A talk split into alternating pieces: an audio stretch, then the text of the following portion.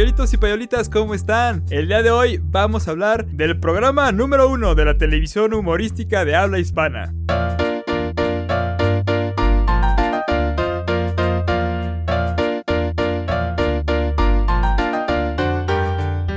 Esta melodía que escucharon de fondo, sí, justo de ese programa que ya identificaron y ya saben cuál, esa canción, bueno, esa melodía pertenece a nada más y nada menos que el mismísimo Ludwig von Beethoven, que compuso esta canción que lleva por título La Marcha Turca. Frankie, ¿cómo estás? Muy bien, Arthur, muy bien. Yo la primera vez que leí es la Marcha Turca, yo me confundí con la Marcha Turca de Mozart pero ya después que vi la marcha turca de Beethoven, dije, ah, claro que es. Y es idéntica, idéntica. Y así es. Hoy vamos a hablar de Chespirito, que bueno, para empezar, pues Chespirito no se llamaba Chespirito, su nombre es Roberto Gómez Bolaños, pero Agustín Delgado, un director cinematográfico, le puso Chespirito como un diminutivo de Shakespeare, de William Shakespeare, y se lo puso porque, pues, por un lado, era muy bueno para escribir historias, y entonces eso lo asemejaba para él al talento de Shakespeare, y por otro lado, porque era chaparrito. Entonces, de las dos situaciones, le puso de apodo Chespirito. Uno escribía literatura inglesa de la época del oro, de la literatura inglesa. Claro, otro escribía sketches de televisión de bajo presupuesto para la televisión de los 60, ¿no? Para, la, para el mejor, para el programa número uno de la televisión numerística de habla hispana. Dirección, Enrique Segoviano. Un saludo a don Enrique Segoviano. claro que sí. que justo el que bautizó el nombre, con el nombre de Chespirito, a Roberto Gómez Bolaño. Dicen por ahí, dicen por ahí que Art está emparentado con él. Dicen, o sea, es lo que me han dicho así, pero parientes muy, muy lejanos, o sea, no hay ningún tipo de relación realmente. O sea, muy lejanos, muy, muy lejanos. O sea, yo creo que en sexto o séptimo grado, una onda así. O sea. o sea, igual y tú y yo estábamos más relacionados que tú con Agustín Delgado. Sí, yo creo que sí. Chespirito fue hijo de una secretaria, Elsa Bolaños Cacho, y de un pintor, dibujante e ilustrador que se llama Francisco Gómez Linares. Él estudió ingeniería mecánica en la UNAM, que es una la Universidad Nacional Autónoma de México, pero nunca se graduó. Lo que me hace pensar que toda la gente exitosa nunca se gradúa. Claro, como el, como el sobrino del alcalde Diamante, que nunca estudió y... Ándale, ándale. y Mark Zuckerberg y también Bill Gates, ¿no? Entonces no hay que graduarse para ser exitoso. No es cierto. La verdad es que creo que sí es importante, pero si uno tiene mucho talento, sucede que uno decide que tal vez es mejor emplear su tiempo en trabajar y hacer otra cosa que seguir estudiando, que es básicamente por lo que muchas personas dejan de estudiar. Ahora, su padre, su padre fue un pintor bastante reconocido en esa época y su mamá desafortunadamente murió de cáncer de páncreas y ella no llegó a conocer toda la fama que tuvo eh, Chespirito con la serie de Chavo del Ocho. Él inició su carrera como publicitario. Esto lo conectó con el radio y la televisión. Esto fue alrededor de los 50. Él era un guionista y por esto de aquí el apodo, porque era muy prolífico escribiendo. Hizo guiones para varias películas de Viruta y Capulina y de hecho se graduó como actor con ellos en una película que se llama Dos criados malcriados en los 60. Pero sin embargo, realmente en esos tiempos su función no era la de ser eh, actor, sino más bien seguir escribiendo y seguir escribiendo. O sea, que él, que él como publicista hacía anuncios del tipo Vita Fosfocal. Ah, que la buena medicina que está hecha por vitaminas, fosfo y cal. Una onda así o cómo? Pues sí era la publicidad de aquellos años, ¿no, Frank? Sí, así es, así es. Chespirito se hace de un equipo de trabajo pues bastante sui generis, integrado por Ramón Valdés, que bueno, para los que no sabían, era hermano de Manuel El Loco Valdés y de Germán Valdés Tintán, ¿no? El más famoso de, los cuatro. Eh, eran cuatro hermanos, el otro Antonio Valdés, que él casi no, no se sabe mucho, creo que él no se dedicó a la farándula. y, ya estaba ya era, ya era medio grandezón cuando se integró a esto y, por eso siempre la hizo de adulto, ¿no? Ya después como Ron Ramón. También estaba Florinda Mesa, estaba Carlos Villagrán, estaba María Antonieta de las Nieves y estaba también Rubén Aguirre. Ellos cuatro, todos ellos integraron un programa que se llamó Los Supergenios de la Mesa Cuadrada, que era pues básicamente pues ellos haciendo sketches como toda la vida. Les fue pues bastante bien a ellos y después eh, empezaron a hacer eh, sketches más grandes empezaron a entablar personajes como el Chapulín Colorado y, después el Chapulín Colorado tuvo su programa y ya en los 70s cambiaron el Chapulín Colorado por un programa más grande, más extenso de duración, que fue precisamente El Chavo del 8 y se llamaba así porque pasaba a través del canal 8 en aquellos años. Bueno, aquí en, aquí en México, pues sí, es súper conocido, eh, hay, todo el mundo sabe, ubica y, y vio los programas de Chespirito, del Chavo del 8, del Chapulín Colorado, de los Caquitos, todo, el, todo el show completo, yo creo que todo el mundo lo ha visto alguna vez en su vida, por lo menos aquí en México. Pero pasa algo muy curioso, Frank, y es que sí, en, México fueron pues queridos y medio famosones, pero en el resto de América Latina, en otros países como, como Chile, como Perú, como Colombia, como Argentina, el Chavo del 8 fue ultra, ultra, ultra queridísimo. O sea, fue una eh, fue un fenómeno. Muchos, eh, muchas personas de allá, del resto del continente, les encantó el personaje, les encantó el programa y fue, fue todo un fenómeno. Pero aquí lo interesante de ver es por qué de repente un, un sketch que fue producido en México llegó a un alcance tan, tan grande a nivel continental. Y bueno, tenemos que recordar que justo este canal 8 pertenecía al grupo, a la, a, a la televisora más grande en ese entonces de México y yo me atrevería a decir de América Latina que es Televisa, que precisamente el acrónimo de Televisa significa algo así como televisión vía satélite, porque era, era precisamente la primera televisora que podía mandar señal satelital. Eh, Televisa transmitía a todo el continente sus programas y eso fue lo que le dio ese, ese alcance y, ese, y esa importancia dentro de los medios de comunicación en el continente. Ahora, Televisa pertenecía a un señor que se llamaba Emilio Azcárraga Milmo, que dato curioso, el señor nació en San Antonio, Texas. El señor era estadounidense, más que mexicano. Todo el mundo piensa que era mexicano, pero no, el señor era, era tejano. Y pues bueno, él, él fue el que formó toda, toda, la, pues, toda la industria de la televisión. Fue gracias a este señor que tuvo la, la visión, porque primero él empezó con una emisora de radio que fue la XEW y después ya abrió su, su canal de televisión televisión, que fue Televisa. Y toda esta historia la pueden ver, eh, o pueden ver más o menos este, fragmentos de esta historia de cómo funcionaba y de cómo era. También en una serie que fue la serie de Silvia Pinal. Ahí se retrata pues muy bien pues, todos estos movimientos de la XCW, la XCB. Y pues bueno, Chespirito está ultra ligado a todo esto porque pues bueno, fue de los principales contenidos que, que se exportaron a través de esta señal. Y entonces tuvo todo, todo este alcance. Y además, como recordamos al principio de este programa, había esta, esta introducción que nos dejaba bien claro que era el programa número uno de la televisión humorística de la hispana. porque a mi parecer, bueno, yo creo que no había, no había muchos, ¿no? O sea, en otros programas hemos hablado de cómo funcionaba la televisión y los sitcoms allá en Estados Unidos, pero acá en México la, producción pues no era, no era tanta, no era, no era tanta como, como allá en, en Estados Unidos, ¿no? Claro. La historia de Chespirito y de, bueno, más bien del Chavo del 8 ya viene después de los Supergenios y después del Chapulín Colorado, ya muy adentrados en los 70s. Pues iba todo bien, contaba la historia de un niño huérfano que vivía en una vecindad llena de vecinos cómicos y que tenían un, montón de situaciones que planteaban como graciosas en el momento. Y todo iba bien hasta que llegó un punto en el que tuvieron la gran idea de hacer una gira por América del Sur. Fueron a Chile y ahí ya, pues pasó algo que cambió, cambió la historia de Chespirito y, del programa en sí para siempre. Y fue que Roberto Gómez Bolaños se da cuenta, gracias al comentario de un niño, mientras ellos estaban de gira, que el personaje favorito de la gente no era el personaje que él interpretaba, que era el protagonista, el chavo del 8, sino era más bien eh, el sidekick, el patiño, digamos, o el, copatiño, porque todo el mundo era patiño de todo, ¿no?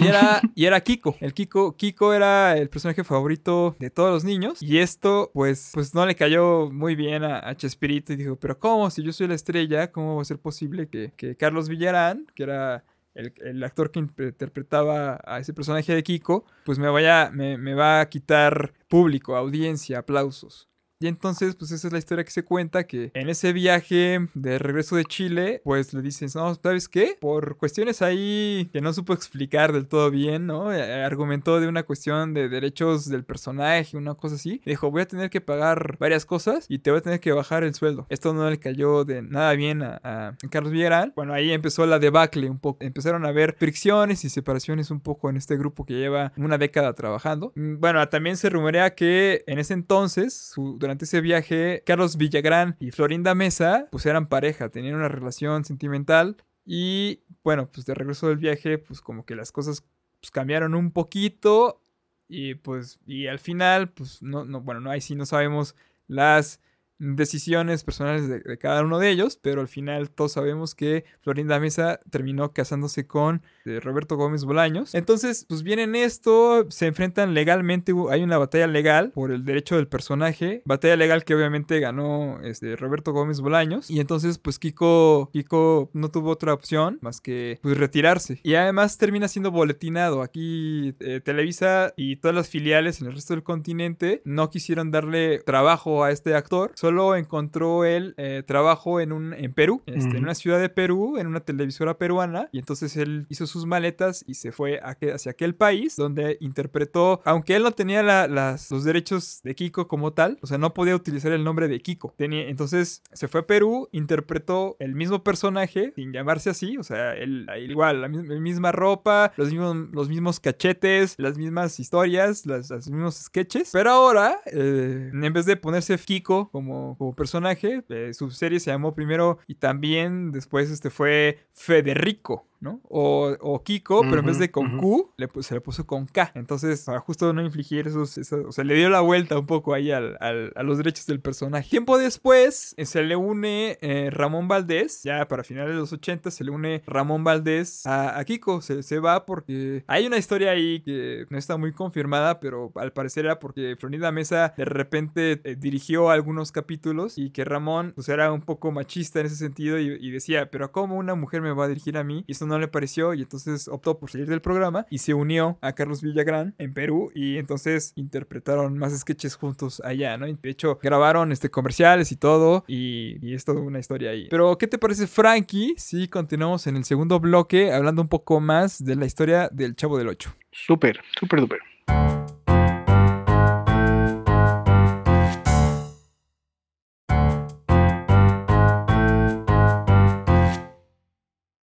Y bueno, ya estamos de regreso y pues estamos hablando de Chespirito y pues toda esta fragmentación del equipo de trabajo, un poco a raíz del viaje a Chile. ¿Qué pasó después de eso? ¿Cuál fue el impacto de esa fragmentación, Art? Bueno, pues justo hay un episodio eh, que es como el parteaguas dentro de la historia del Chavo del Ocho, que fue cuando todos se van a Acapulco. O sea, todo, mm. siempre fue adentro de la vecindad del Chavo, que era un set ahí en los estudios de televisión Televisa y de repente decidieron ir a Acapulco a hacer un programa especial de vacaciones de verano en Acapulco. Acapulco es una playa aquí en México que en aquellos años era lo máximo, era una de las playas, los desarrollos turísticos más importantes del país. Y entonces eh, fueron a Acapulco y allá grabaron dos episodios, eh, digamos que fueron continuos, ¿no?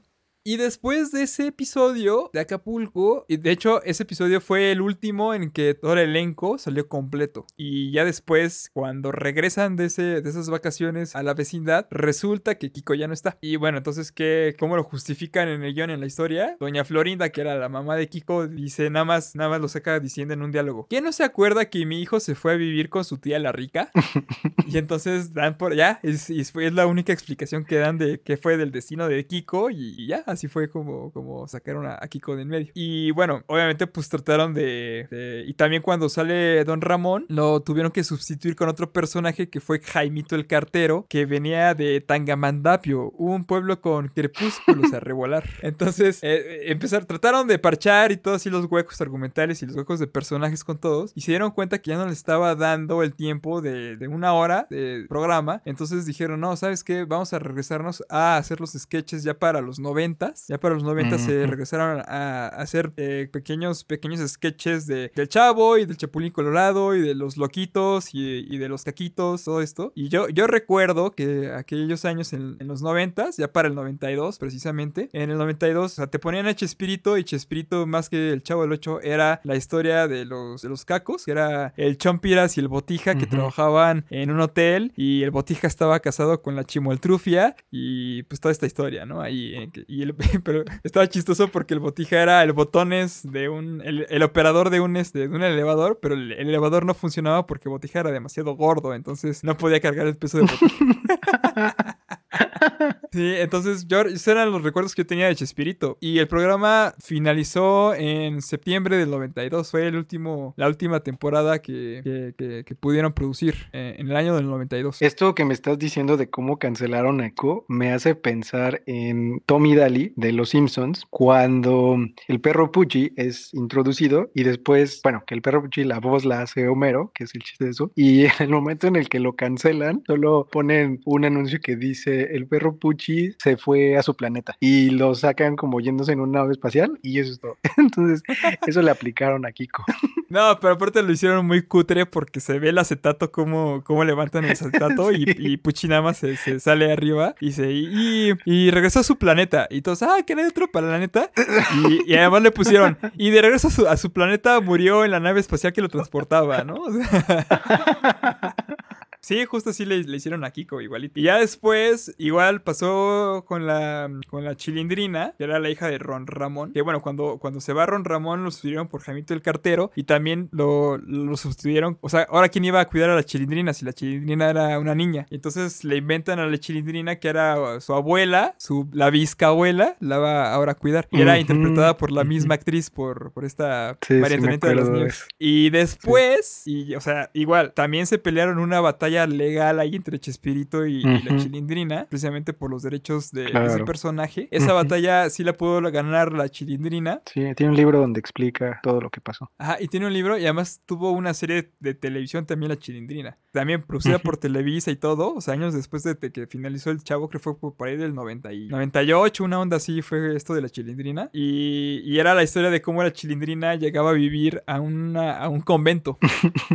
Y entonces ahí tenía sus aventuras y... Pero obviamente ya no fue lo mismo, ¿no? Ya no fue lo mismo y Claro. después por ahí del 2001 se volvieron a, a empezar a emitir los programas del Chavo del 8. De hecho, nuestra generación no vimos el Chavo del 8 hasta ese año del 2001-2002 y fue así Ujú. como que, ah, Eso está es cierto. interesante, está chistosón y... O sea, esta era la televisión que veían nuestros papás, ¿no? Y yo me acuerdo que la primera vez que lo vi, porque mi mamá vio que lo estaban volviendo a pasar y dijo, ay, yo conocí este show. Y entonces nos sentó a mi hermana y a mí a verlo y yo creo que es de las veces que más me he reído. Así, fue, era, era una risa descontrolada porque la verdad es que eran muy, muy chistosos, muy chistosos. Después de un rato, pues después de varias repeticiones y después de la veinteava vez que, lo, que veías la, la serie, pues ya no hacía tanta gracia, pero las primeras veces fueron fenomenales. Sí, de hecho, como que hay fra- ciertas frasecillas y ciertas palabras como muy icónicas, muy icónicas del programa. Ujú. Que de hecho hay un, hay un youtuber argentino que tiene su canal que se llama Ujú. Te lo resumo así nomás. Y entonces Ujú. utiliza memes sacados de, esta, de este programa. Y entonces, este, por ejemplo, está hablando de, del conjuro, ¿no? Y esta es una película que se trata de. Y entonces pone el meme de la, de la bruja del 71 diciendo espíritus Sí, chocarreros, ¿no? O sea,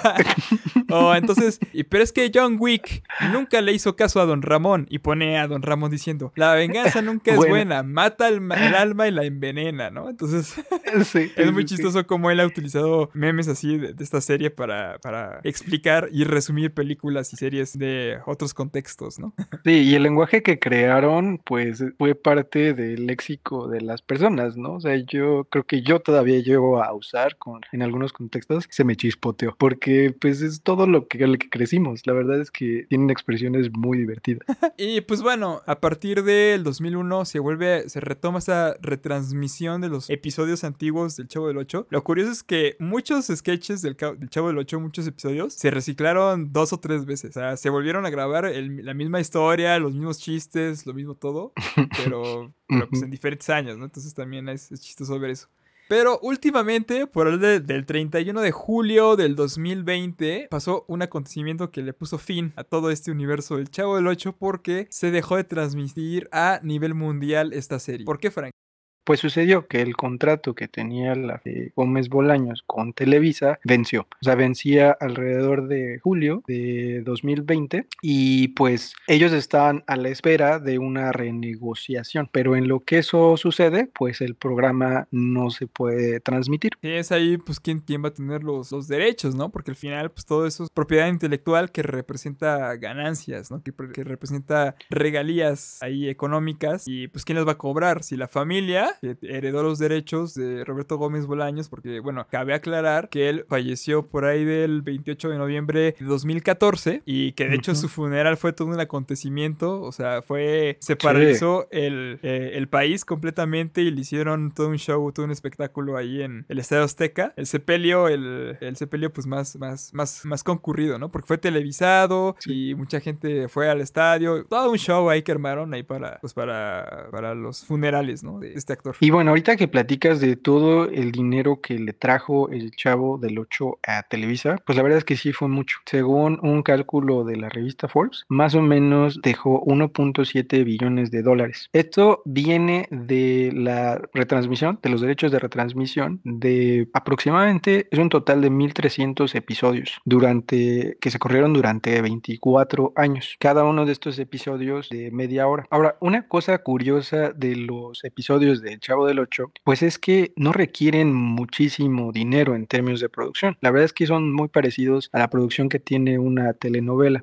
Es muy parecido al programa que hicimos sobre Bruce Lee, donde les contamos pues por qué las producciones que él hacía eran muy atractivas, porque se invertía muy poquito y se ganaba muchísimo. También El Chavo del 8 es uno de esos casos. Si pensamos que más o menos un episodio del Chavo del 8 cuesta, costaba lo mismo que una telenovela, porque no tenemos los datos de cuánto costaba un episodio del Chavo del 8, pero actualmente sabemos cuánto cuesta una telenovela y es muy parecido. Pues pensamos que igual y cuesta como 80 mil dólares, entre 80 mil y 150 mil dólares cada episodio. Yo creo que incluso eh, costaba menos, porque fíjate que las telenovelas tienen todavía un poquito más de, de valores de producción. Rentan locaciones. Claro. Rentan muchas locaciones. El Chavo del 8 está en todo en un, en un solo set. Todo está ambientado en un solo set, que después se, se expandió, pero, pero todo fue en un solo set. Y ya, o sea, yo creo que fue muy barata la producción del, Chavo. Sea, yo creo que la mitad de una telenovela, la verdad. O si no es que menos. No, muy cierto, muy cierto. Pensando en algo bastante conservador, que sería usando el, los 80 mil dólares como mínimo, pero por supuesto que tienes razón, puede ser incluso mucho menos. Pero haciendo un cálculo con ese número y más o menos las ganancias que tuvo, estimo que tuvo un retorno de alrededor de 1200%. Esto significa que si tú metías mil dólares a este programa, pensando que fueran acciones de Chespirito, tú te ibas a llevar 13 mil dólares. Es una gran, gran, gran inversión. Ahora pensemos que hay otras series que pues también son muy lucrativas, pero el tema es que el retorno que tenía esta serie era muy alto. Por ejemplo, una serie reciente, Game of Thrones, Juego de Tronos, esa tiene un retorno, tuvo un retorno de aproximadamente el 100%. Es decir, que si tú metías mil dólares, te llevabas dos mil